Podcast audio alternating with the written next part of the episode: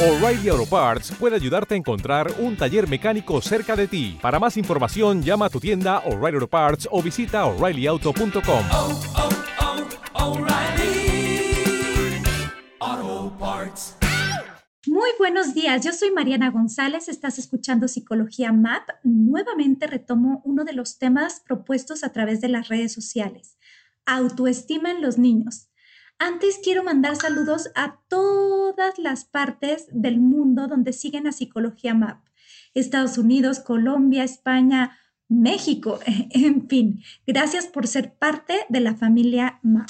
Todos queremos que nuestros hijos se perciban seguros de sí mismos, que tengan buen manejo emocional y el autoestima y autoconcepto bien definido para que sea un recurso que puedan utilizar en el futuro.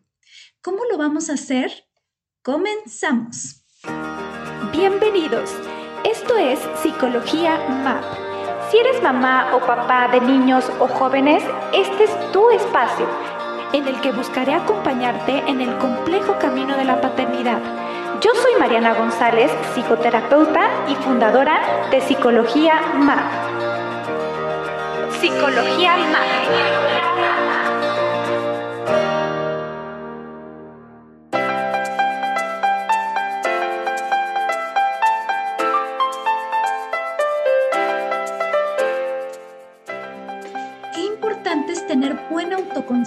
Y buena autoestima. Eso sin duda nos libra de pormenores en la vida, por ejemplo el bullying, la exclusión, los diferentes tipos de abuso. Y lo que percibimos es todo lo contrario, que nuestros hijos o nuestras hijas se sienten inseguros, que no saben cómo defenderse, tal vez tienen pocos amigos o amigas o hacen lo que los demás dicen para ser aceptado o pertenecer. ¿Qué pasó ahí? Vamos a reflexionar, papá y mamá que me estás escuchando. ¿Cómo estamos como familia? ¿Cómo me percibo a mí misma o a mí mismo? ¿Con qué seguridad y autoestima me planto en este mundo? ¿Cómo están mis límites? ¿Permito que los demás me maltraten? ¿Qué es lo que está observando mi hijo y mi hija?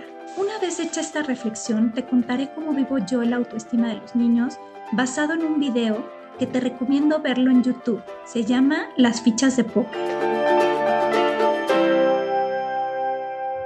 Y es así, la vida es como un juego de fichas. Supongamos que todos nacemos sin fichas y los papás somos los encargados de llenar a nuestros hijos de fichas o quitárselas.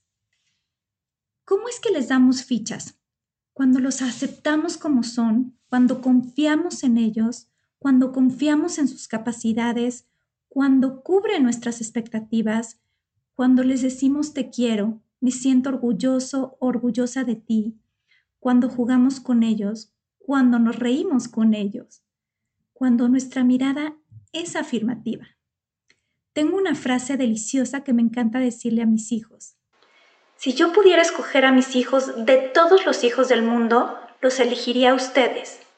Es una frase que he dicho tantas veces que ya me da risa cuando mis hijos me responden, ya sé mamá, ya nos lo habías dicho, y yo finjo demencia. Otra forma de dar fichas es describir lo que están haciendo. Ojo, no se trata tanto de elogiar, sino de describir. Te pongo un ejemplo. Si están haciendo un dibujo y llegan y te dicen, mamá, mamá, mira, en lugar de decirle, ay, es un dibujo muy bonito o es el más bonito que he visto en mi vida, cosa que no es cierta, te sugiero describirlo. Mira cuántos colores tiene, veo que le pusiste un sol, se ve iluminado, en fin. Si están en alguna clase o en su festival de Navidad, por ejemplo, en lugar de decirle, lo hiciste espectacular, puedes decir, me encantó cuando hiciste tal movimiento, cuando te diste la vuelta, en fin. Sigamos regalando fichas. El ¿y tú qué crees? es un regalo que les podemos dar a nuestros hijos. Antes de dar la respuesta a esa pregunta que tienen, preguntemos qué se imaginan o qué creen que es y a lo mejor ellos tienen la respuesta y eso los empodera, los hace sentir que saben. Ya les hemos dado un montón de fichas, pero sigamos regalando y dando más y más fichas, reforzando sus conductas positivas más que las negativas. Es curioso, cuando tienen un acto genuino de compartir, de dar, de ayudar, nos quedamos con cara de satisfacción, pero no se los verbalizamos o a veces somos incapaces de verlo. Busca el momento para decirle, me gustó cuando compartiste con tu hermano.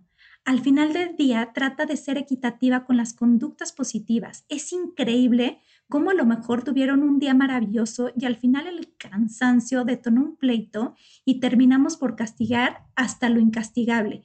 Y eso hace que reforcemos las conductas negativas y no necesariamente las positivas. ¿Quieres seguir regalando fichas? Escucha sin juzgar.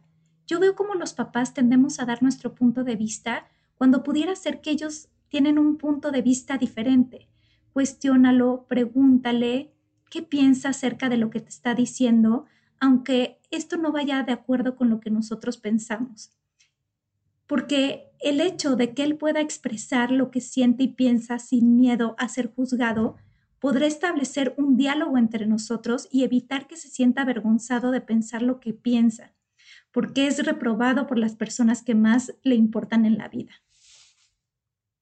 Cuando los llenamos de lo anterior, volviendo a la analogía de las fichas, entonces ellos llegan al colegio con una buena autoestima, con un buen autoconcepto y son capaces de apostar sus fichas, porque si pierden alguna con algún error o se equivocan en algo, tendrán un montón de fichas más para apostar, para levantar la mano cuando el profe pregunte, para decir que no cuando un niño esté molestando para jugar un partido de fútbol, para decidir quién será o no su amigo o su amiga.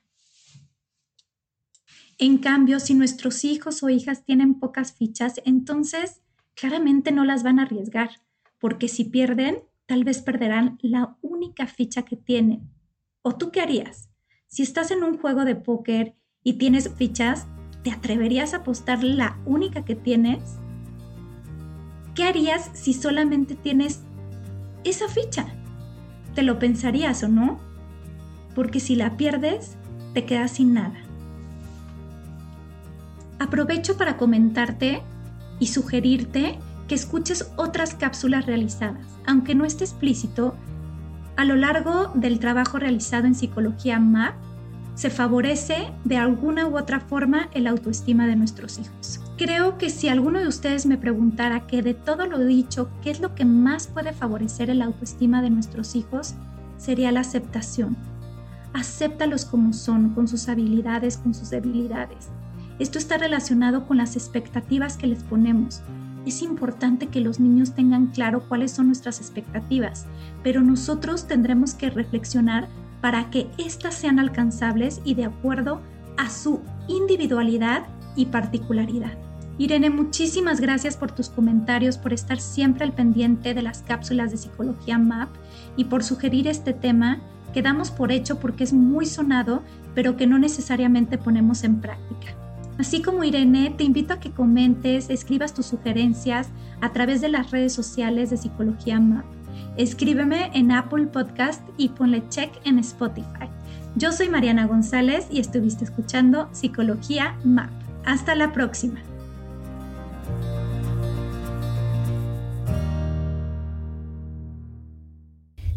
Escuchando Psicología MAP todos los jueves. Entra a psicologiamap.com para enterarte de más episodios. Súmate a las redes sociales.